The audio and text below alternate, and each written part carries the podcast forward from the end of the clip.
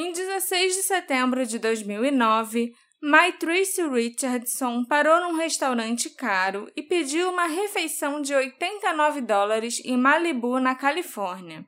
Ela apresentou uma série de comportamentos estranhos que culminaram na tentativa de sair do restaurante sem pagar.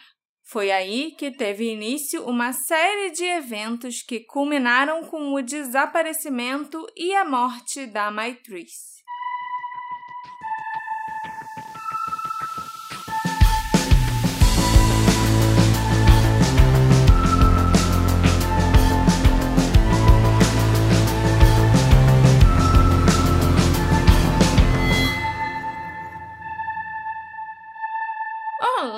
Queridos ouvintes! Tudo bem com vocês? Sejam bem-vindos ao novo episódio do Detetive do Sofá. Eu sou a Marcela, a host desse podcast, e hoje vocês terão que se contentar só comigo e com o Alexandre, né, amor? Ah! Nossa maratona de Unsolved Mysteries chegou ao fim e eu espero que vocês tenham gostado, né, dos episódios e das convidadas especiais que nós trouxemos. Eu, particularmente, adorei e eu fiquei muito feliz também com o resultado e com o feedback que a gente recebeu. Você gostou, Alexandre? Gostei bastante. Eu achei que foi uma boa ideia, né? A gente traz essas pessoas aí e meio que tudo que elas precisam fazer de pesquisa é assistir o documentário. Então não precisa fazer muito dever de casa. Mas todas que vieram trouxeram bastante conteúdo, bastante coisa adicional, que foi mais do que eu imaginava. Todo mundo fez o dever de casa, que eu nem passei, olha só. Exatamente, isso foi bem legal. Mas é, nosso especial acabou e eu tô aqui para lembrar a vocês os nossos bons e velhos recadinhos, que é, por exemplo, esse podcast aqui é um oferecimento dos nossos queridos apoiadores que nos apoiam lá pela Orelo. Eu vou voltar a falar, apoiem dos apoiadores dos apoios. Não tem ninguém aqui para você se sentir constrangido de falar essas redundâncias? Exatamente. Não tem visita? Então, então vão lá no Aurelo, no aplicativo da Aurelo, vê como faz o seu apoio. É, escuta os podcasts mais cedo, entra no nosso grupinho que é bem bacana. Bem bacana. Cheio de fotos e coisas sobre o Pedro Pascal, principalmente. E sobre pets. Lógico, né? Não pode faltar pets. E você que tá aí ouvindo pelo Spotify, é, faz aquelas coisinhas que o Spotify gosta de ver também, para ajudar a gente, dá cinco estrelinhas no, no Spotify, segue a gente no Spotify. Eu imagino que tem uma galera nova chegando, né? Porque a gente fez esse tour com vários convidados e várias pessoas novas vieram. Eu espero que vocês gostem muito. E, como eu falei, faz aquelas coisinhas que o Spotify gosta. Eu não sei como, o que ele gosta, que diferença isso faz, mas deve fazer. Então, dá cinco estrelinhas, segue a gente, que agora o Spotify tem aquele negocinho de o que você achou desse episódio? Vira e mexe, eu vou lá e vejo quais são as respostas que tem para publicar. Então, façam isso para ajudar ainda mais o detetive do sofá, certo? A crescer. Exatamente. E agora, Marcela, sem mais delongas, já teve muitas delongas hoje. Me conta a história da tá. Matriz. No episódio de hoje, nós vamos falar sobre a morte misteriosa de uma mulher chamada Maitrice Richardson, que aconteceu em Los Angeles, na Califórnia, né? Quer dizer, no condado de Los Angeles, não na cidade de Los Angeles, porque tem uma pequena diferença, sabia? Não. Los Angeles, o condado é bem grande e tal, e engloba lugares tipo Malibu, é, Santa Bárbara, sabe? Essas cidades menores. Los Angeles, a cidade de Los Angeles, já tem o próprio departamento de polícia. A LAPD, que a gente vê até em séries de vez em quando. Uhum. Já o condado de Los Angeles, eles têm o departamento de xerife de Los Angeles. Tá aí já o início do episódio vindo com curiosidades que vai ser importante ao longo do caso, porque esse caso foi investigado pelo departamento do xerife de Los Angeles e não pelo departamento de polícia de Los Angeles. Ok. Então, né? Voltando lá, o caso da Maitrice aconteceu no condado de Los Angeles no ano de 2009. Mas deixa eu começar então apresentando a protagonista desse caso para vocês. A Maitrice Richardson nasceu em 30 de abril de 85 Os pais dela, chamados Latisse e Michael, olha só, Michael com Latisse, Maitrice. Mesmo assim, eu acho que a mãe e a filha têm nomes muito parecidos. Sim. Eu acho que sempre. E mais parecidos ainda com a minha drag queen preferida do RuPaul's Drag Racer, Latrice Royale. Mas então, eu acho uma boa, sempre que você falar da mãe, fala Latrice a mãe. Maitrice a filha. A Latice e o Michael se divorciaram quando ela era muito jovem e sua mãe se casou novamente com Larry, que se tornou padrasto da Maitrice. Já o pai dela passou algum tempo na prisão quando ela era apenas uma criança. Assim que ele foi solto, ele conseguiu mudar de vida e arranjou um bom emprego na indústria de insumos para a área de saúde. Apesar disso, a sua relação com a Maitrice sempre foi meio tensa principalmente no início da adolescência dela. Mas conforme ela foi ficando mais velha e foi amadurecendo, os dois voltaram a se aproximar. A Maitrice era muito, muito bonita, atenciosa, gentil e era uma pessoa amigável e simpática com todos. Em 2008, ela se formou em psicologia na Universidade Estadual da Califórnia. Segundo os professores e colegas de faculdade, ela era uma aluna brilhante e queria fazer uma pós-graduação. Logo depois da formatura, a Maitrice começou a estagiar no consultório da doutora Rhonda Hampton, que era uma psicóloga clínica e amiga da família dela. Por dois anos, a Maitrice, que era uma lésbica assumida, manteve um relacionamento com a sua namorada Tessa Moon, e ela também trabalhava meio período como dançarina num clube de striptease LGBTQIA+, e fez alguns trabalhos como modelo. A Maitrice também se inscreveu em concursos de beleza e ganhou até alguns. Ela era muito bonita. Sim.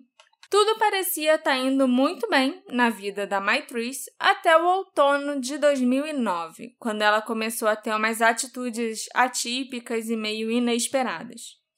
Uma dessas atitudes foi terminar com a Tessa depois de dois anos juntas, sem ao menos dar uma boa razão para o término, sabe? Não deu nenhuma satisfação para Tessa do porquê que ela estava terminando o relacionamento. E isso teve também um grande impacto no humor da Maitrice. Ela também resolveu se mudar para a casa da Mildred, a bisavó dela, no sul do condado de Los Angeles, porque ela queria economizar dinheiro.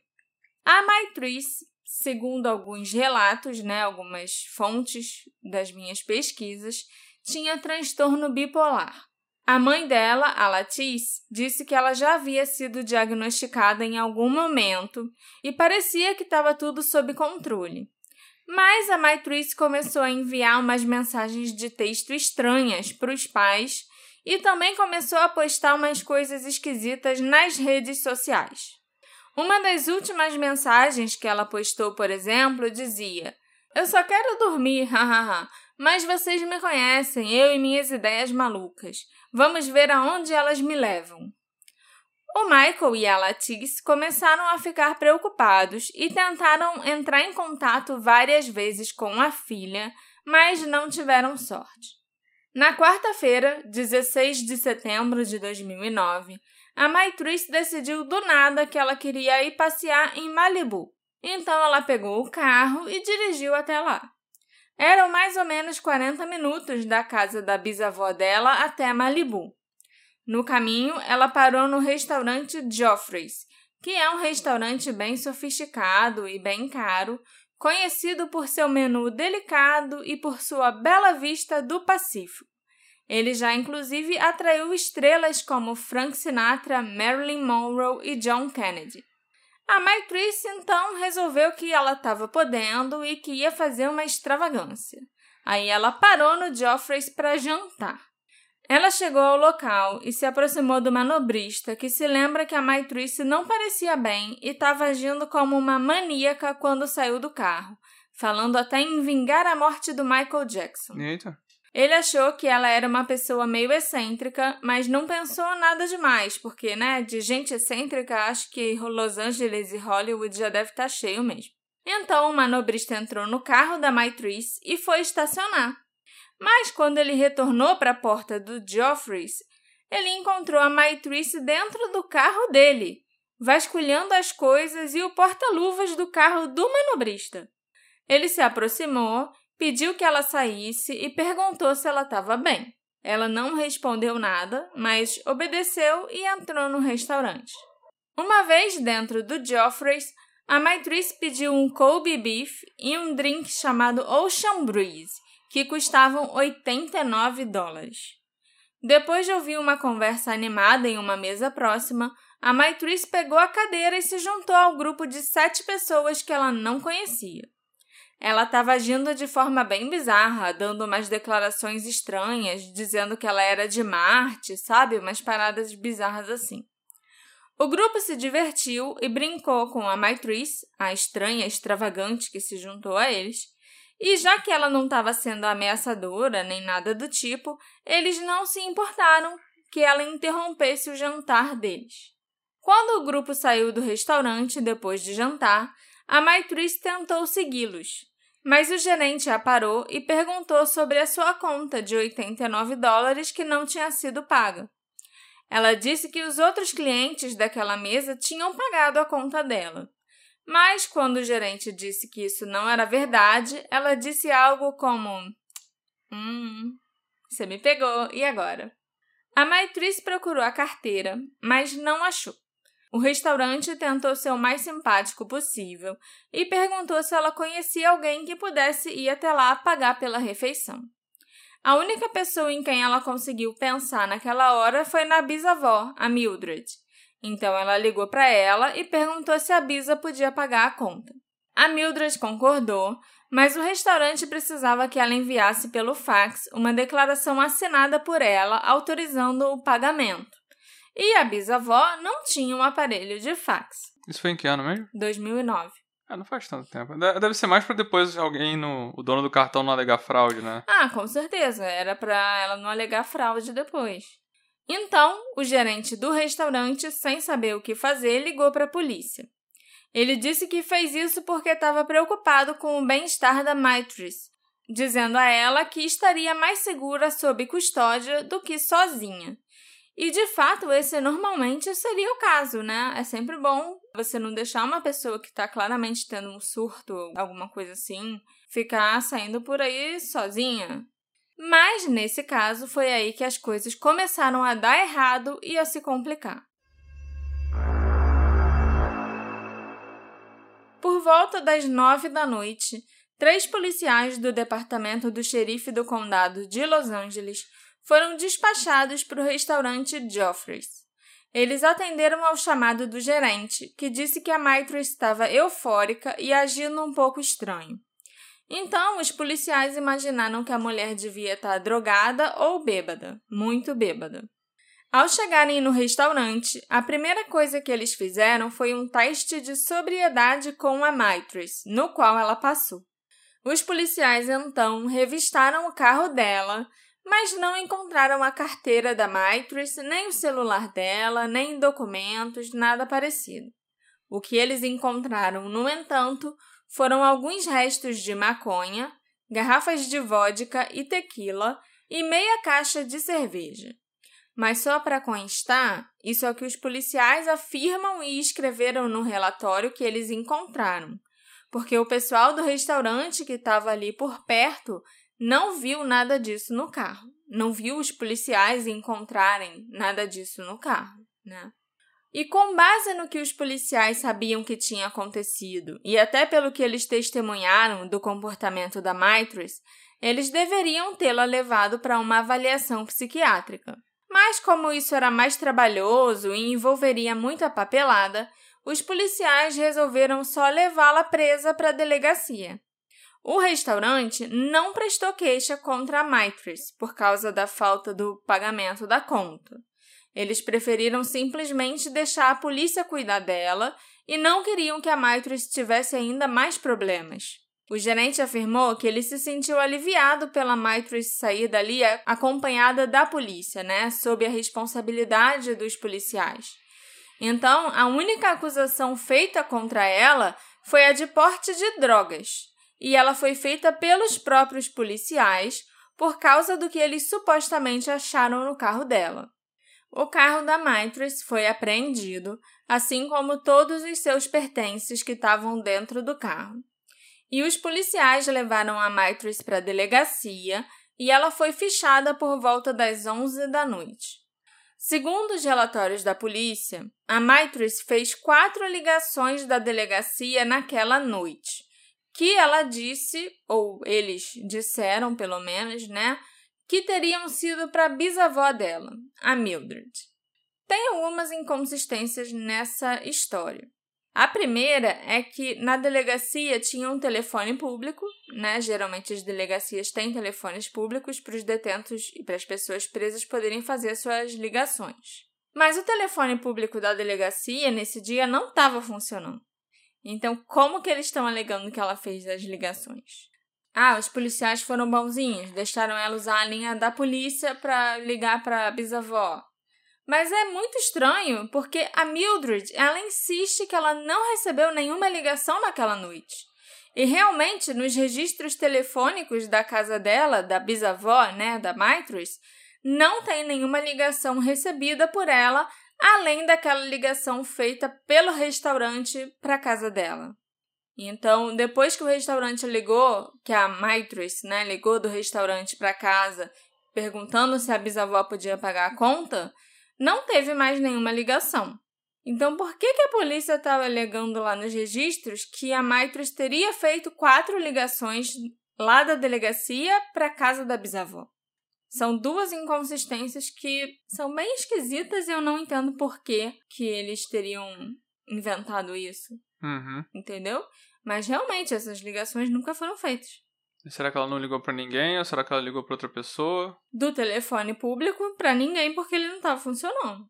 Agora, se a polícia deixou ela usar a linha deles para ligar para mais alguém, aí eu não faço ideia. A mãe da Maitress, a Latice, de alguma forma descobriu o que aconteceu com a filha e ligou para a delegacia. Ela perguntou à polícia se eles manteriam a Maitrice lá até amanhã do dia seguinte ou se eles iam soltá-la ainda naquela noite, porque se eles fossem soltar a Maitrice, ela ia dar um jeito de buscar a filha. A delegacia ficava numa região da cidade que a Maitrice e a família dela não costumavam frequentar e com a qual eles não estavam acostumados. A mãe não queria que ela se perdesse ou que algo ruim acontecesse com a filha naquela parte estranha da cidade.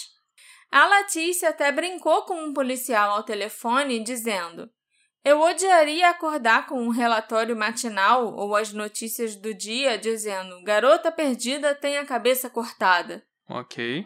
Os policiais garantiram para Latice múltiplas vezes que eles manteriam a Maitrice Richardson sob custódia e a libertariam somente na manhã seguinte. O telefonema entre a Latice e a polícia, inclusive, está disponível na internet e qualquer um que entenda inglês, né, pode escutar. Ele aconteceu por volta de meia-noite e meio. Mas eu te dou um doce se você adivinhar o que aconteceu literalmente cinco minutos após essa ligação terminar, Alexandre soltaram a matriz. Sim, os policiais liberaram a matriz da custódia. Eles até falaram para ela que se ela quisesse, ela poderia dormir no saguão da delegacia e ficar lá até a manhã seguinte, quando a mãe iria buscá-la. Ou que ela poderia simplesmente ir embora, o que é uma puta sacanagem, porque a Latice tinha acabado de dizer para eles que se eles fossem liberar a Maitrice naquela noite, ela ia dar um jeito de ir até lá buscar a filha. E a gente tem que lembrar também que tinha alguma coisa errada com a Maitrice naquele dia. Ela não estava em condições psicológicas de tomar qualquer decisão por si mesma. Não podiam ter deixado ela sair dali e não deviam nem ter dado uma opção para ela, porque é claro que quando ela teve que escolher entre esperar ou sair, ela optou por sair e ir embora da delegacia. Assim como a maioria das pessoas faria numa situação dessas, né? Era o que eu tava pensando, tipo, eu ia estar tá louco para sair dali. Sim, ninguém ia preferir ficar dormindo no saguão de uma delegacia se tivesse qualquer outra opção. E ninguém vai ficar numa delegacia um minuto a mais do que o necessário. É interessante também que essa delegacia é a mesma delegacia que ficou brevemente famosa em 2006, quando o ator Mel Gibson foi levado para lá depois de separado por dirigir embriagado. Os policiais, depois de registrarem a ocorrência, escoltaram o ator da delegacia até o pátio para onde o carro dele tinha sido levado depois de ser rebocado. Então é bem óbvio que aquele departamento tende a tratar os famosos com uma certa deferência, né? A Maitrice havia competido em concursos de beleza, mas ela não era uma celebridade. E ao contrário do Mel Gibson, ela foi liberada no meio da noite, meia-noite e 38 para ser mais exata, sem nenhum dinheiro, sem documento, sem celular, e ela teria que caminhar 18 quilômetros até o pátio onde o carro dela foi levado. E o pior de tudo é que essa delegacia de polícia, a Lost Hills Station, fica no meio do nada. Então a Maitrice não ia conseguir nem pegar um ônibus ou um táxi para sair dali, porque além dela estar tá sem dinheiro nenhum, não passava nada por aquele lugar. Ela também não tinha nenhum casaco para se aquecer naquela noite. A Maitrice então provavelmente começou a subir a pé a estrada por onde ela estava dirigindo, onde ficava o restaurante Joffrey's, em direção às montanhas de Santa Mônica. Essa não seria uma caminhada fácil. A estrada era traiçoeira, não tinha nem calçada e estava um breu completamente escuro. Não tinha nem postes de luz iluminando aquelas estradas e muito menos as montanhas. Às cinco e meia da manhã do dia seguinte, a Latice ligou para a delegacia para perguntar sobre a filha e para ver se podia ir lá buscá-la. Ela levou um susto ao saber que a Maitrice já tinha sido liberada e já tinha ido embora da delegacia. Compreensivelmente chateada e com raiva por terem mentido para ela, a Latice pediu que os policiais fizessem o registro de pessoa desaparecida da Maitrice. Mas o oficial com quem ela estava falando no telefone não pareceu se importar nem um pouco com as preocupações da Latice e disse a ela para esperar 24 horas antes de fazer o registro. Até porque a filha dela tinha saído ali da delegacia só algumas horas antes, então quem ela pensa que é para já achar que a filha está desaparecida e querer que a gente faça um registro, querer que a gente trabalhe? Por volta das seis e meia da manhã, um ex-repórter do KTLA News, chamado Bill Smith, ligou para a delegacia para relatar que uma mulher negra e magra com cabelo afro estava vagando pelo quintal da casa dele mais cedo naquela mesma manhã. Esse avistamento teria acontecido cerca de seis horas após a Maitriz ter sido liberada da delegacia. A residência do Bill ficava a cerca de 7 quilômetros da delegacia e era localizada na parte inferior do Dark Canyon, em um condomínio fechado. O Bill afirmou que quando ele viu a mulher no quintal, gritou pela janela para ela, perguntando o que, que ela estava fazendo ali e se ela estava bem. A mulher teria respondido que ela estava apenas descansando. O Bill continuou achando aquela situação meio estranha, então ele trocou de roupa e desceu para conversar com a mulher. Mas quando ele saiu para o quintal, ela já havia desaparecido nas montanhas atrás da casa dele. Foi confirmado posteriormente que a mulher que estava no quintal do Bill era a Maitrice, sim, porque ele soube descrever bem a mulher, o penteado dela e as roupas que ela estava usando. Ainda naquela mesma manhã, só que um pouco mais tarde, os vizinhos do Bill Smith relataram terem ouvido gritos vindo de uma casa vazia na região. Apesar de, na noite anterior, os policiais terem liberado uma mulher que correspondia exatamente à descrição do Bill e que várias pessoas relataram como incapaz de cuidar de si mesma, a polícia não enviou ninguém naquela manhã para investigar o ocorrido ou procurar a mulher. Rapidamente ficou muito claro que a polícia simplesmente não se importava.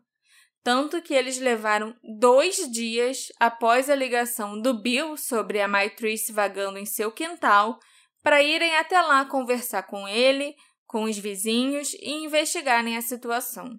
Quando os policiais chegaram lá, eles até encontraram algumas pegadas e trilhas deixadas por tênis que não combinavam com nenhum dos sapatos do Bill Smith. Só que nada mais foi feito no local, nem uma tentativa de rastrear a Maitres. Oi, pessoas, tudo bom? Meu nome é Gisele, host do podcast Sobre Investigação, um podcast para quem sabe que a realidade é pior que a ficção.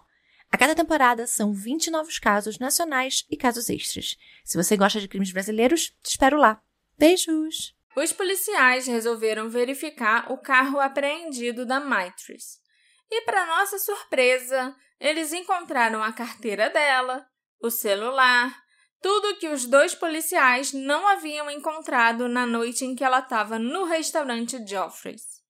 Se eles tivessem feito um bom trabalho e pegado a carteira da Maitres no carro, iam ver que havia dinheiro mais do que suficiente para o pagamento da conta de 89 dólares. Caraca, ela tinha dinheiro para pagar. Tinha. Dinheiro vivo. Na carteira, dentro do carro. Além disso, não tinha nenhum sinal de que drogas ou álcool estivessem realmente no carro. Para mim, isso é até bastante suspeito. Além dos pertences pessoais dela, os policiais também encontraram o diário da Maitrice no carro. Nas últimas vezes em que ela escreveu, a Maitrice afirmava que ela não dormia há cerca de cinco dias. Parecia que ela talvez já estivesse tendo um episódio de saúde mental causado pela privação do sono. No diário também era possível perceber que a escrita da Maitrice estava muito volátil ela começava a escrever do jeito normal dela, sabe? A letra bonitinha, organizada, e terminava com a letra toda doida, ilegível, bagunçada, uns garranchos assim incompreensíveis. E isso acontecia, às vezes, tipo, na mesma página. Ela começava a página de um jeito e terminava de outro completamente diferente, e às vezes até nas mesmas frases. Enquanto os policiais continuavam fazendo um trabalho de merda investigando o caso, a Latice ainda estava tentando reportar a filha como uma pessoa desaparecida. A polícia finalmente concordou em fazer o registro, mas não parecia que eles iam fazer muito mais do que isso, não. Finalmente, foi prometido à família da Maitrice uma busca massiva de dois dias por ela, que começaria no sábado, 19 de setembro, e que usaria todos os recursos disponíveis, como helicópteros e cães farejadores. Mas quando chegou o dia 19, havia apenas quatro oficiais da polícia percorrendo alguns bairros da região e batendo em algumas portas para perguntar se os moradores tinham visto a Maitrice. A essa altura, já haviam se passado três dias inteiros desde que a Maitrice tinha desaparecido, e a polícia ainda não tinha informações do seu paradeiro. Se eles utilizassem os recursos que prometeram, talvez as coisas fossem diferentes, mas eles não se deram nem ao trabalho de procurar até o anoitecer daquele dia. Os quatro policiais encerraram as buscas muito antes disso e prometeram recomeçar no dia seguinte coisa que não aconteceu. Caraca, que má vontade. Isso foi um enorme tapa na cara da família da Maitrice e a gota d'água para eles. Só confirmava que a polícia não tinha nenhum interesse em encontrar a Maitrice. Então, a família começou a tentar resolver o problema com as próprias mãos.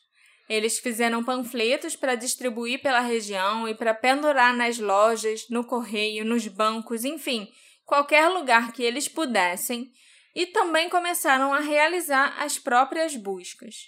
Enquanto a família tentava encontrar a Maitrice, o departamento do xerife estava ocupado tentando esconder as cagadas que eles tinham feito. Eles primeiro tentaram alegar que a Maitrice parecia perfeitamente bem, e por isso eles não ofereceram ajuda psiquiátrica a ela. O porta-voz do departamento do xerife do condado de Los Angeles, Steve Whitmore, Afirmou inclusive que a Maitrice estava lúcida e não apresentava nenhum problema mental. Ele ainda insinuou que, porque ela tinha passado no teste de sobriedade, eles tiveram certeza de que ela estava perfeitamente bem. A mãe dela, a Latice, não aceitou essas justificativas e botou a boca no trombone também. Ela disse, com razão, que se um policial viu o comportamento da Maitrice e decidiu administrar um teste de sobriedade, então ele deve ter percebido que tinha alguma coisa errada. Isso não impediu o departamento do xerife de inventar novas desculpas para terem liberado a Maitrice e para encobrir a má conduta que eles tiveram. A desculpa que eles deram em seguida foi que a prisão estava muito cheia e por isso eles a libertaram. Só que não tinha ninguém mais nas celas da delegacia naquela noite. Então, a não ser que eles estivessem se referindo ao ar que estava enchendo aquelas celas, isso era mais uma mentira. Os policiais também falaram que não tinham um bom motivo para mantê-la por mais tempo, no caso, até o dia seguinte, embora eles tenham dito à mãe da Maitrice que a manteriam lá e a avisariam quando a libertassem. E a declaração mais recente dada pelo departamento mostra que eles já estão de saco cheio desses questionamentos e que eles realmente não dão a mínima para esse caso, porque o porta-voz disse que eles não oferecem um serviço de babá. Caraca. Michael Richardson, o pai da Maitrice, já estava perdendo a cabeça com a falta de interesse e a falta de progressão no caso da filha. Ele até ligou para o prefeito de Malibu, o Andy Stern, para pedir que ele tentasse ajudar ou para ver se tinha algo que o prefeito poderia fazer. Mas o Andy também não estava interessado e não se importava com o que o Michael tinha a dizer. Tudo que o prefeito disse foi que ele estava a caminho de uma reunião e não tinha tempo para conversar. O Michael ficou extremamente chateado por não ter sido nem ouvido então, ele fez uma coisa que eu achei genial. Ele pesquisou mais sobre o prefeito Andy no Google e descobriu que, além de prefeito, ele era um magnata imobiliário cujas propriedades que ele negociava em sua agência valiam milhões de dólares. Aí, o Michael encontrou o telefone da imobiliária do Andy e fingiu que era um jogador de futebol americano de alto nível que estava interessado em comprar uma propriedade. e o Andy, então, foi extremamente solícito e complacente, e ele até se ofereceu para cancelar a reunião que ele teria naquele dia para ir mostrar o imóvel. A reunião que ele falou para o Michael que ele estava indo, né? E não uhum. podia falar. O Michael então marcou de ir conhecer a tal propriedade com o Andy, e os dois se encontraram na hora. Quando o prefeito percebeu que o homem que chegou na propriedade era o Michael, ele ficou pasmo. Se descobrissem que ele havia ignorado um pai pedindo ajuda para encontrar a filha desaparecida e foi encontrar um potencial jogador de futebol interessado num imóvel de milhões, ia pegar muito mal para ele. Então, em novembro de 2009, a cidade de Malibu emitiu uma recompensa de 15 mil dólares em troca de qualquer informação sobre o desaparecimento da Maitrice e do seu paradeiro atual. Em 10 de janeiro de 2010, alguns meses após o desaparecimento dela, o departamento do xerife finalmente conduziu buscas sérias. Inclusive, foi uma das buscas mais extensas por uma pessoa desaparecida já realizadas pelo departamento. Okay. Tudo por causa do medo do prefeito que soubessem a cagada que ele fez. É, esse, é, o pai dela foi muito esperto. Foi. Genial. Essa busca incluiu 336 oficiais da polícia, dos bombeiros e até de outras organizações que vasculharam 28 quilômetros quadrados de cumes, desfiladeiros e trilhas usando cavalos e cães farejadores. Os helicópteros também levavam os oficiais para os lugares mais difíceis de alcançar para que eles pudessem fazer as buscas. Mas, infelizmente, isso não trouxe nenhuma evidência. A Latice, então, solicitou as imagens das câmeras de segurança mostrando a Maitrice na delegacia, na esperança de obter informações sobre a condição da sua filha. Mas ela foi informada de que não existia nenhuma imagem.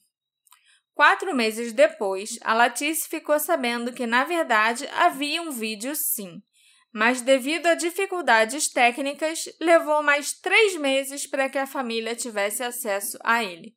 Nesse vídeo, que foi editado pela polícia, a Maitrice aparece agitada, puxando os próprios cabelos e as grades da cela. Ela se balançava para frente e para trás, agarrada nas grades como uma criança. Quando ela finalmente foi libertada, o vídeo mostra a Maitrice saindo pela porta com um policial seguindo logo atrás. O departamento de polícia se recusou a dar o nome desse policial, ou informar se ele teve algum contato com a Maitrice fora da delegacia. E seis meses depois do desaparecimento dela, antes até da família ter acesso a esse vídeo, ele foi transferido para outro condado. Ok. E ninguém sabe até hoje quem era esse policial, porque ninguém da polícia vai lá e aponta e identifica quem ele era. Também não divulgaram para a imprensa, assim, nem para a família, nem nada, para qual condado ele foi transferido, né? Para qual departamento e tal ele foi transferido. Então, não, não realmente não dá nem para saber se ele saber. foi transferido mesmo. É. A Latice pôde ver naquele vídeo o quanto a filha estava sofrendo naquela noite e quão pouco os policiais se importavam com ela. Mas, por causa das informações que o departamento do xerife escondeu e editou, o que aconteceu naquela noite nunca será realmente conhecido. E já que eu estou falando sobre as negligências que aconteceram na delegacia, deixa eu falar também um pouco sobre o xerife para vocês. Lee Baca foi o xerife do condado de Los Angeles entre 1998 e 2014. E o Google o define como o exemplo perfeito do policial mau.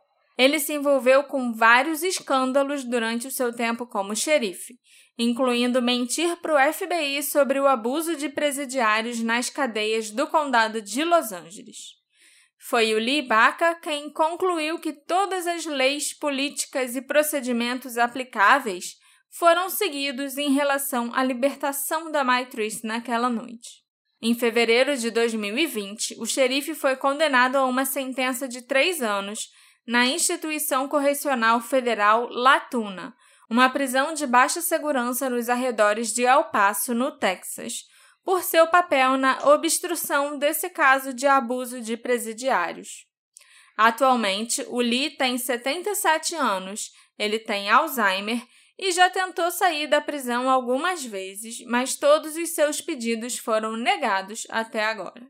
Um oficial chamado Paul Tanaka que era o segundo em comando no departamento do xerife do condado de Los Angeles, também foi condenado a cinco anos de prisão pela mesma coisa que o xerife. E pior ainda, o Paul Tanaka também tinha ligações com uma gangue de supremacia branca, os Linwood Vikings. Eu contei isso tudo só para vocês terem uma noção de como eram as pessoas que comandavam aquela delegacia quando a Maitrice foi detida lá. Por volta das 13 horas do dia 9 de agosto de 2010, guardas florestais patrulhavam o Dark Canyon em busca do cultivo ilegal de maconha, um grande problema naquela área. Eles estavam a cerca de 12 quilômetros de distância da delegacia e a 3 quilômetros da casa do Bill Smith. Esses guardas estavam atravessando uma ravina profunda quando encontraram um crânio e restos mortais humanos. Eles ligaram para a polícia por volta das 13h30 e um policial chegou ao local por volta das 3 horas da tarde. A área onde o cadáver foi encontrado era tão traiçoeira e de difícil acesso que um helicóptero precisou levar o policial até lá. Os restos mortais estavam num riacho localizado no fundo do cânion e difícil de chegar, cercado por pedras rochosas e florestas cobertas de mato. A cabeça havia se separado do corpo e as roupas haviam sido removidas. O corpo estava completamente nu. Mas era só esqueleto? Era. Ah, era esque... era um, tipo restos mortais mumificados, sabe? Não era só o esqueleto da pessoa. Uhum. Ainda tinha a pessoa, só que ela tava meio mumificada já, meio, sabe? Desmembrada. Secando. Não tava totalmente desmembrada, entendeu? mas a cabeça estava separada do corpo. Ah, tá. Entendeu? O primeiro policial que chegou ao local passou 90 minutos por lá sozinho antes de notificar o escritório do legista. Dois helicópteros foram enviados, um para os policiais e outro para a equipe do legista que ficou de prontidão esperando, né, a hora de ser levada até a cena do, do crime, a cena onde o corpo foi encontrado. Enquanto os policiais foram levados rapidamente para o local, a equipe do legista esperou por horas sem sucesso. A polícia desculpou-se, afirmando que não havia outros helicópteros disponíveis, embora não houvesse escassez conhecida de helicópteros dentro do departamento do xerife do condado de Los Angeles. E os bombeiros do condado também estavam prontos para enviar helicópteros de locais próximos se fosse necessário. Depois de passarem seis horas e meia sozinhos no local, os policiais empacotaram os restos mortais de maneira não convencional e os transportou de volta para a delegacia, deixando para trás vários ossos e membros e desafiando as instruções do legista de proteger a cena até que os profissionais pudessem investigar. O Código Penal Estadual da Califórnia considera uma violação de regra esperar 90 minutos antes de relatar restos humanos e mover um corpo do local da morte sem a permissão do legista. Os policiais do condado agiram de maneira inédita e bem estranha ao lidar com aqueles restos mortais que posteriormente foram confirmados como sendo da Maitrice. Eles tiveram acesso exclusivo à cena de crime por quase sete horas e, em seguida, obstruíram a área antes que os legistas pudessem investigar, interferindo em qualquer chance de estabelecer um relatório justo. Determinar o que aconteceu com a Maitrice sem observar como o corpo foi encontrado e o ambiente hostil ao seu redor era completamente impossível. Além disso, os restos mortais dela foram contaminados pelos policiais. Então, quaisquer amostras de DNA ou impressões digitais retiradas daqueles restos mortais não serviriam para nada. Com relação ao crânio, que estava separado do restante do corpo, o tenente Rosson e o capitão Smith, do departamento do xerife do condado de Los Angeles, disseram que os policiais presentes no local puxaram o cadáver totalmente intacto da Maitrice pela cabeça.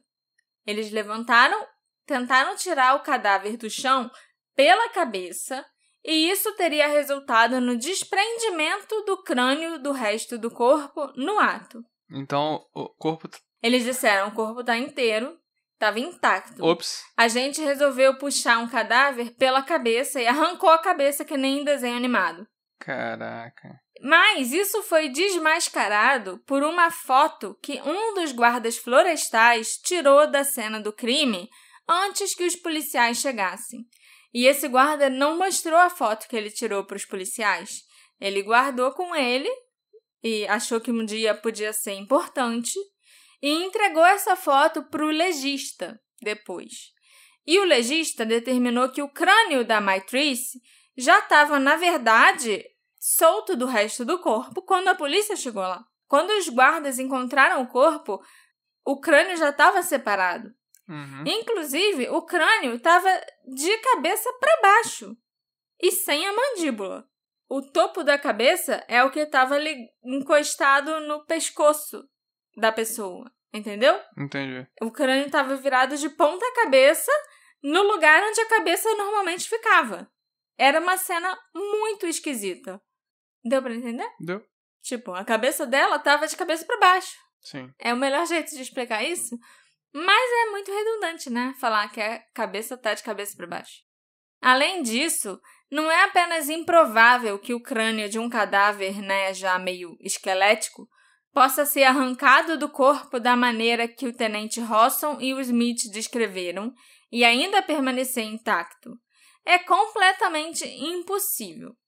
Por causa dessa mentira e das inúmeras violações de protocolo inexplicavelmente realizadas pela polícia naquele dia, é difícil a gente saber o que era verdade naquela cena do crime e o que não era. Então, o relatório do legista considerou a causa da morte da Maitrice como indeterminada. Em relação às roupas da Maitrice, o tenente Rosson declarou que animais as haviam removido. Mas esses animais então têm que ser estudados, porque eles são extremamente inteligentes, amor. Eles conseguiram desafivelar o cinto da Maitrice, tirar a calça jeans skinny apertada que ela estava usando, tirar as meias e o tênis, a camiseta, o sutiã sem danificar os colchetes do fecho e a calcinha da Maitrice sem causar nenhum dano ao corpo e às peças de roupa dela. Ok. Os animais ainda tiveram que carregar a calça jeans e o sutiã da Maitrice por quase 200 metros abaixo do desfiladeiro e jogá-los no riacho. Aí depois, os animaizinhos espertos arrastaram o cinto dela por mais 150 metros e o penduraram numas videiras próximas, onde ele foi encontrado. Ok. A polícia tá inventando qualquer coisa, né? Tá no modo freestyle de, de investigação. Assim. É muito absurdo sugerir que tudo isso teria sido obra dos animais. Além de alguma ferrugem, né, no zíper e na fivela do cinto, coisas que realmente são causadas pelo tempo, o jeans e o cinto não apresentavam danos significativos, sejam de animais ou da natureza. Segundo Clea Koff, uma antropóloga forense que auxiliou no caso, as roupas da Maitrice poderiam ser usadas sem problemas por outra pessoa depois de serem lavadas. Em outras palavras, as roupas dela não mostravam sinais de exposição às intempéries por 11 meses, que foi o tempo que ela ficou desaparecida. A Maitrice foi encontrada já meio mumificada.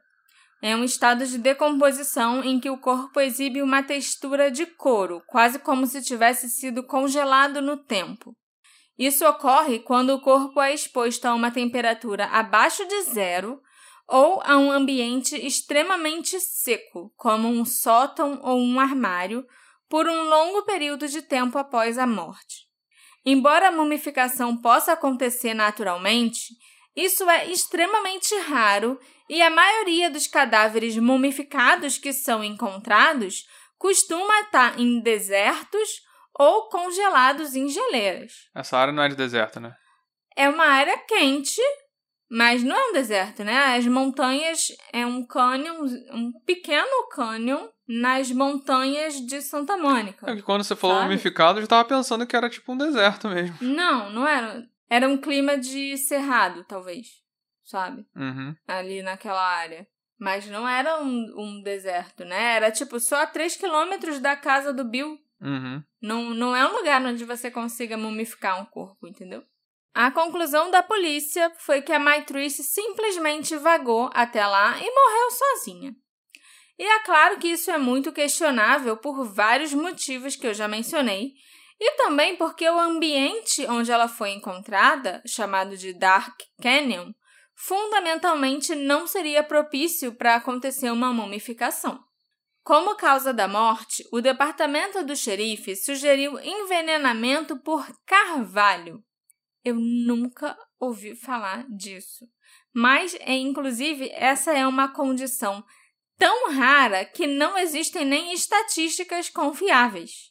E caso ela não tenha morrido assim, de envenenamento por carvalho, a segunda opção do departamento de polícia é outra coisa também muito rara, mas que pelo menos tem alguma estatística. Eles acham que a Maitrice pode ter sido uma das duas pessoas azaradas na Califórnia a morrer naquele ano por picada de cascavel. Ok. Porque essa é a estatística. Cada, a Dois cada ano. duas pessoas morrem pela picada de cascavel no estado da Califórnia.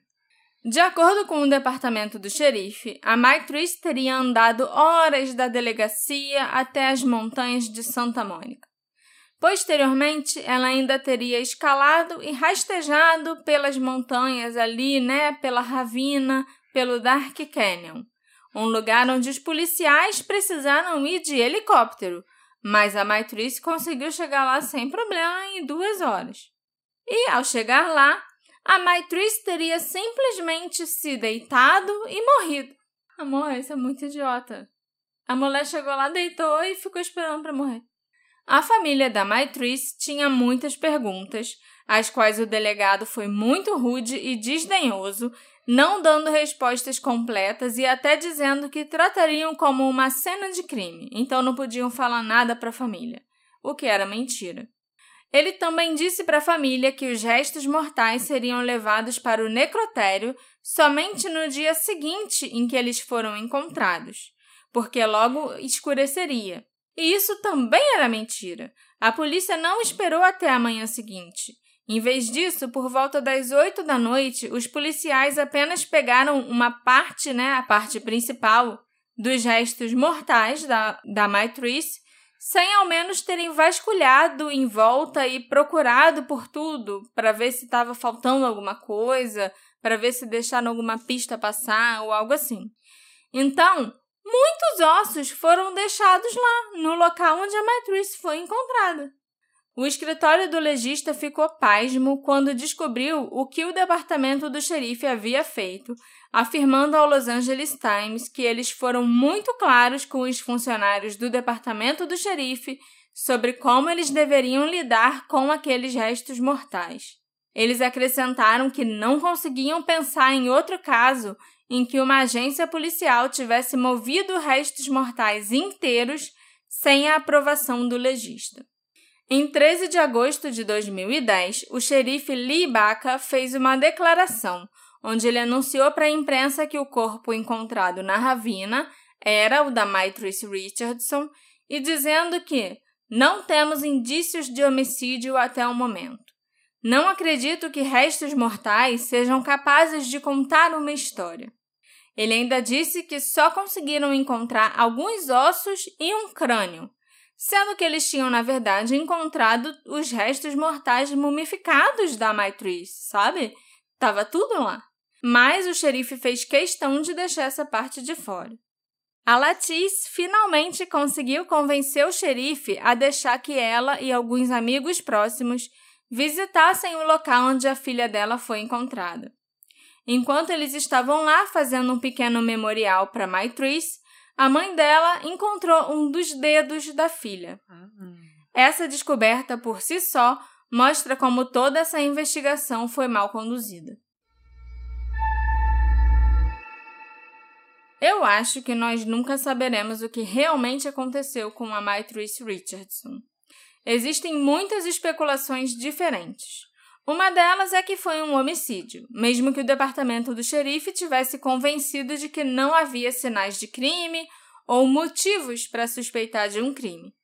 É bem óbvio nesse caso que nós não podemos confiar em absolutamente nada que é dito por aquele departamento, infelizmente. Mas o fato deles serem tão inflexíveis eu já acho meio suspeito.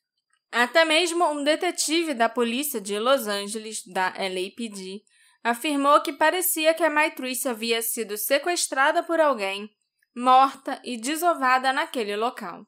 Além disso, também tem alguma coisa estranha com a forma como as roupas dela foram encontradas. Elas estavam mais acima na ravina e não tinham sinais de terem sido danificadas pelos animais nem nada parecido.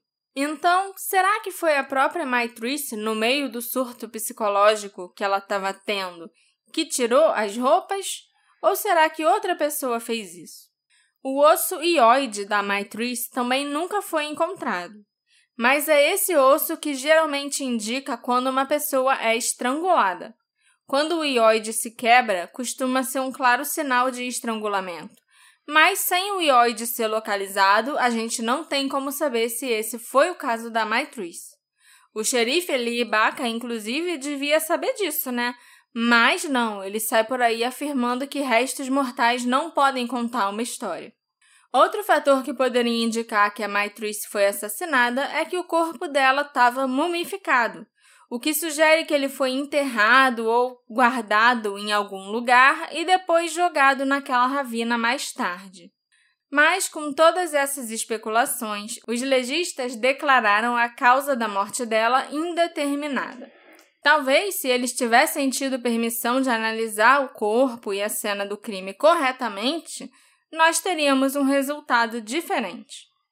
Não é incomum, infelizmente, que mulheres com distúrbios psicológicos sejam submetidas a abusos e agressão sexual por figuras de autoridade, porque é muito fácil dizer que simplesmente, ah, não, ela imaginou tudo, ela é uma doente mental. Em Nova York, inclusive, um policial foi recentemente condenado por abusar sexualmente de uma mulher que tinha vinte e poucos anos mas a capacidade mental dela era de uma criança de 8 anos. Cara. Esse policial foi pego estuprando essa mulher na parte de trás da sua van em um local público. Mas ele recebeu apenas três anos de pena, porque os pais da mulher deram permissão para que a filha saísse com esse policial. E para algumas pessoas isso não foi um estupro porque havia consentimento dos pais. Mas não havia consentimento da própria mulher. Cara. E os pais consentiram sem saber que era isso que o policial ia fazer com a filha deles. E o que é pior ainda é que em alguns estados americanos é legal que os policiais tenham interações sexuais com suspeitos e pessoas sob a sua custódia. Houve alguns casos recentes em que policiais coagiram pessoas sob custódia a prestarem favores sexuais. Na verdade, o que acontece é que esses policiais não são acusados de crime nenhum, porque não existem leis especificamente contra eles fazerem sexo com pessoas sob custódia. É muito absurdo. Ah, não tem nenhuma lei dizendo que é proibido. Então você não Tá tem liberado. por que me acusar. Então tá tudo liberado. Aqui na delegacia a gente faz o que a gente quiser. Eu não posso então deixar de me perguntar se alguém que sabia que a Maitrice estava passando por aquele surto psicológico e tal, a seguiu para fora da delegacia. Ou então, logo depois que ela saiu, alguém foi atrás dela e a assediou. Será que os gritos que os vizinhos do Bill Smith ouviram na casa vazia da vizinhança eram uma pista falsa? Ou será que depois que o Bill ligou para a polícia, algum dos policiais foi até aquele bairro? Será que esse policial levou a Maitrice para essa casa abandonada e fez mal a ela?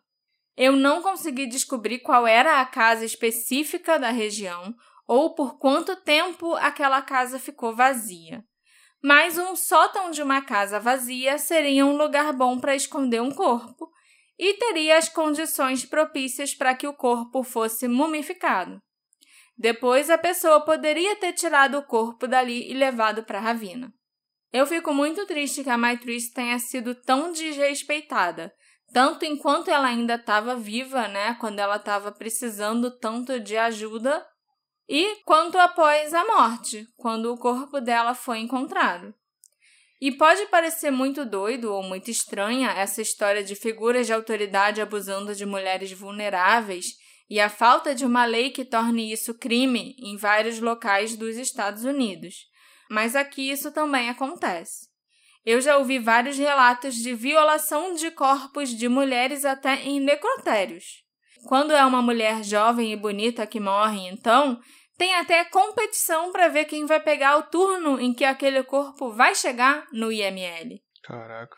Então, infelizmente, as mulheres não conseguem ter paz às vezes nem quando elas morrem. No caso da Maitrice, ela não teve paz porque os policiais resolveram adulterar a cena do crime e corromper o cadáver dela, né? Eles mexeram na posição da cabeça, eles levaram uma parte do corpo e deixaram o resto, várias outras partes ainda ali. E vai saber o que eles ficaram fazendo por sete horas, sozinhos, sem presença de legista, sem a presença de outros outras agências de investigação, só os policiais do departamento de xerife por sete horas numa cena de crime que eles destruíram num local isolado. Vai saber. Mesmo que ela não tenha sido agredida diretamente, a Maitrice pode ter rejeitado firmemente um ou mais dos policiais que estavam tentando tirar vantagem de uma mulher com doença mental sob sua custódia. E ela teria muitos motivos para rejeitar avanços desses policiais, até porque ela era lésbica. E com certeza isso não seria respeitado por eles, sabe? Se eles cismassem, algum deles cismasse que queria a Maitriz, não ia importar se ela queria ou não, se ela era lésbica ou se ela era hétero, Uhum. nada disso. Também explicaria muitos dos erros deliberados e o fato dos policiais não quererem a presença dos legistas na cena do crime, quando eles teriam a oportunidade de destruir ou alterar as evidências que possivelmente apontariam para alguém da própria polícia. O pior de tudo é que aconteceu com a Maitriz exatamente o que a mãe dela mais temia e que ela falou no telefone para a polícia que ela temia. A Latice disse exatamente que não queria acordar com a notícia que garota perdida tem a cabeça decapitada. Caraca, foi. E né? foi o que aconteceu com a Maitriz. Ela se perdeu e ela foi encontrada com a cabeça decapitada, com o crânio virado de ponta cabeça. Será que isso foi de propósito, sabe? Será que foi um recado dos policiais, talvez, para a mãe dela? Seria muita, muita maldade com uma mãe. E ah, tinha um policial que saiu atrás dela quando ela foi liberada. Uhum. Esse policial a Não gente que não, não existe, sabe né? quem é até hoje. Pois é. Alguém de quem o departamento se livrou assim rapidinho, sabe? Uhum. Antes até de- do corpo ser encontrado, do vídeo ser mostrado para a família, esse policial supostamente já foi transferido. Por quê? E por que que ninguém pode saber o nome dele? É aquilo que eu já falei, acho que até no episódio passado, só não sei se ficou na edição ou não, que é a polícia começa a, a cobertar os seus, e aí ela vai fazendo tanta cagada que depois ela precisa cobertar ela mesma É. das coisas, e aí vai figurando uma coisa é, absurda, que aí tem, tem até uma cara de conspiração, sabe? Sim. Mas começa assim, começa acobertando um pouquinho, Sim. porque é ok, é isso que eles fazem no dia a dia normalmente, É. só que dá tanta merda que eles precisam acobertar eles mesmos. E aí vai, vai aumentando, aumentando. É, porque primeiro, quan- enquanto eu pesquisava, eu pensei, ah, alguma coisa deve ter. Eles devem ter feito alguma coisa com a Maitriz na delegacia. Alguma coisa aconteceu enquanto ela estava ali. Mas aí tem os vídeos. E, ah, ok, isso ainda é uma possibilidade porque os Tá vídeos editado. foram editados, né? Mas também é possível que alguém tenha seguido ela quando ela saiu dali. Que esse policial misterioso tenha seguido ela e feito Não, alguma e- coisa quando e- ela saiu dali. E é uma coisa pra você pensar que a gente tem essa noção de que câmeras, até câmera nas fardas dos policiais, é pra nossa segurança e tal, tal, tal. Não, é pra segurança É pra deles. segurança deles, porque a partir do momento que você precisa do vídeo, eles vão entregar quando quiserem, do- no estado que quiserem. A parte que quiser. A parte que quiserem, se não se servir bem pra versão deles, eles vão te dar na hora, se não servir vai criar um, um monte de embaraço. Eu não tô falando contra a câmera, porque acho que assim, se duvidar até que tem que ter. Tem que ter. Mas acho. assim, na hora de usar, é usado mais a favor deles do que contra eles. Eu acho que o que tem que ser revisto, no caso, é quem é responsável por essas câmeras e por essas imagens, sabe? Uhum. A quem a gente. Pra quem a gente tem que pedir a imagem quando precisa. Uma entendeu? parada independente, né? Exatamente. Mas o que eu- outra coisa também é que, tipo, ah, teve a ligação do Bill, seis e meia da manhã, falando, ó, então, tem essa mulher que é ela tava, com essa descrição que tá aqui no meu quintal. e tava viva, pelo jeito, né? Tava viva, ela respondeu pra ele, né? Eu tô descansando. E quando ele liga pra polícia, quando ele liga pro departamento do xerife, ah, a gente não mandou ninguém, a gente ignorou essa ligação. Mas será que todo mundo ignorou essa ligação? Será que algum policial pode ter pensado, hum, é agora que eu vou atrás dela? Uhum. Ou será que algum policial podia já ter feito alguma coisa com ela na delegacia, ou logo que ela saiu da delegacia e pensou, essa mulher vai me dar, vai criar problema, então deixa eu ir atrás dela agora que eu sei exatamente onde ela tá, Uhum. sabe? Então, assim, foram muitas oportunidades que os policiais precisamente tiveram de fazer alguma coisa com ela e de, Porque sabe, se livrar de evidências. Se é alguém aleatório, é aquilo, se é alguém aleatório, eu não acho que explica, né? Tipo, porque também, podia ser uma pessoa aleatória. Do mesmo fato, do mesmo Pois jeito que é. podia ser um policial, podia ser uma pessoa aleatória que foi lá e sequestrou e fez o, o que fez. Mas é aquilo, não justifica. Não justifica não deixarem o legista chegar na cena do crime. Uhum. A família da Maitrice acredita que ela foi vítima de um crime.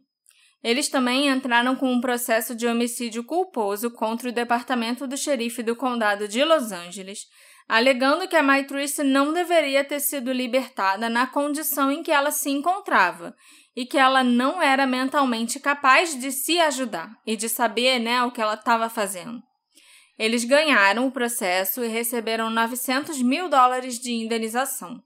Os pais dela usam esse dinheiro que eles receberam para continuar lutando por justiça para Maitrice. Em fevereiro de 2016, o Michael, o pai dela, escreveu uma carta sincera à então Procuradora-Geral da Califórnia, Kamala Harris. Conheço a pessoa.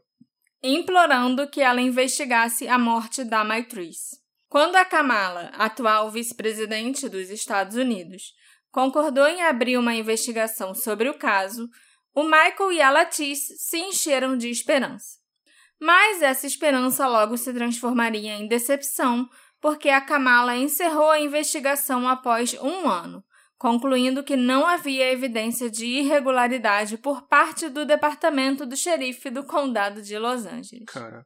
O Michael a acusou de apenas se interessar pelo caso da Maitrice para ganhar publicidade durante a sua corrida ao Senado dos Estados Unidos para o qual ela foi eleita em novembro de 2016. Putz. Tá aí, né, agora? Vice-presidente do país. Funcionou. Funcionou.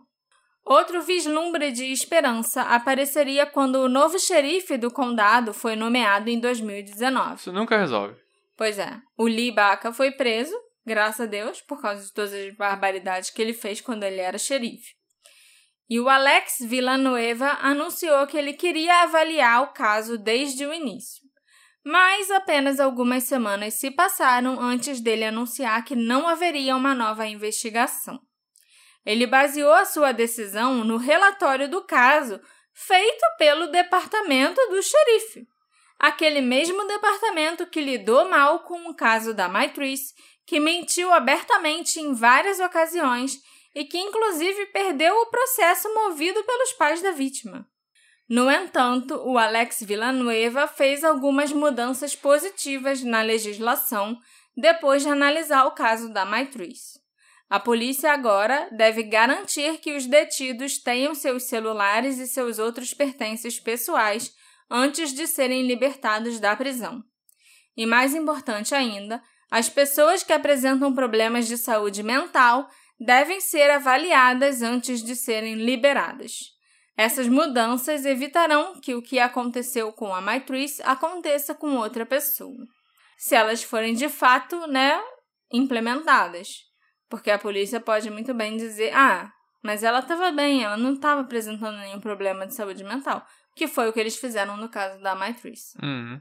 O caso da Maitrice Richardson nunca foi encerrado, segundo o Alex Villanueva, e o departamento do xerife do condado de Los Angeles continua receptivo a qualquer nova informação.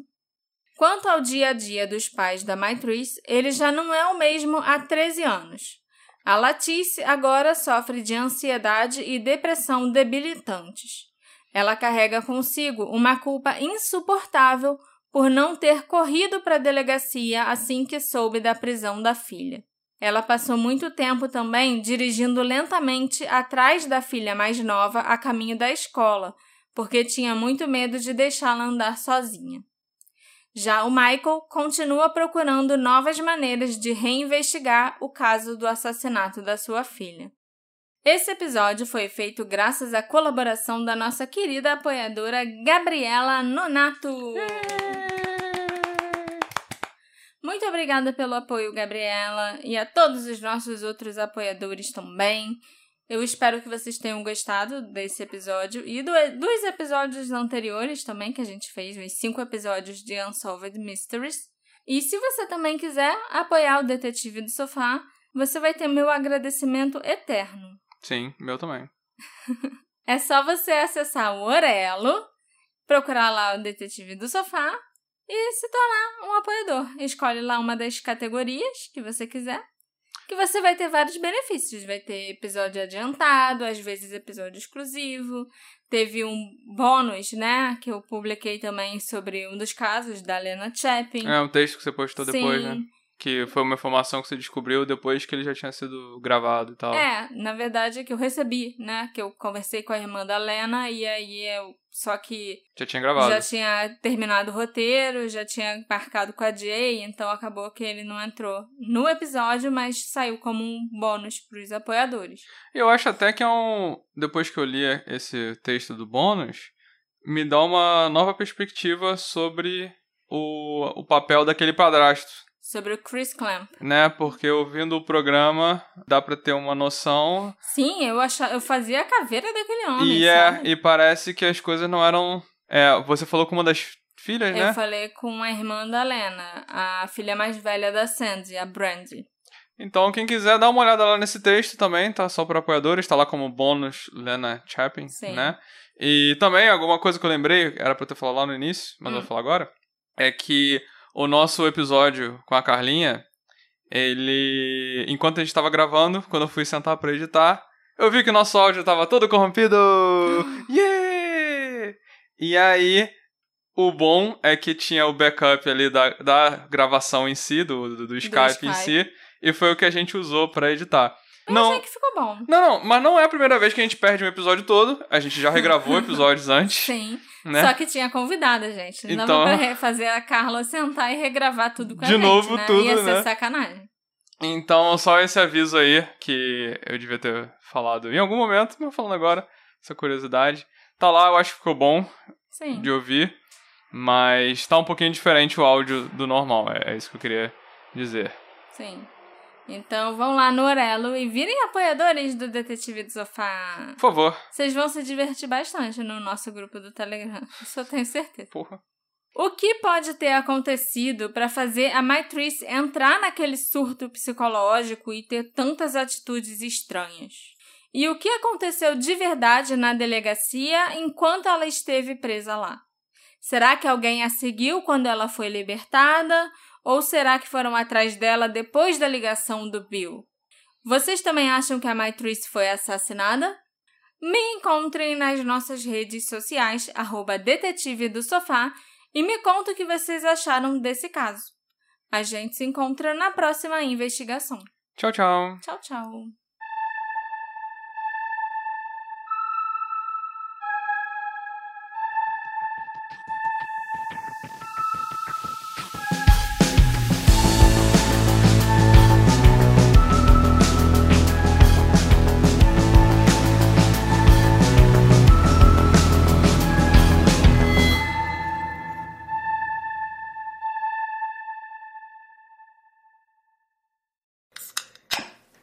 Tal um drinkzinho hoje? O Drink com Crime é um podcast semanal que conta casos de crimes reais, sempre acompanhado de bons drinks. Temos uma coletânea de casos selecionados pelas nossas sommeliers de True Crime. E toda terça-feira tem um episódio novo para vocês. Estamos em todas as plataformas de podcast. Venha apreciar os melhores casos e bons drinks com a gente.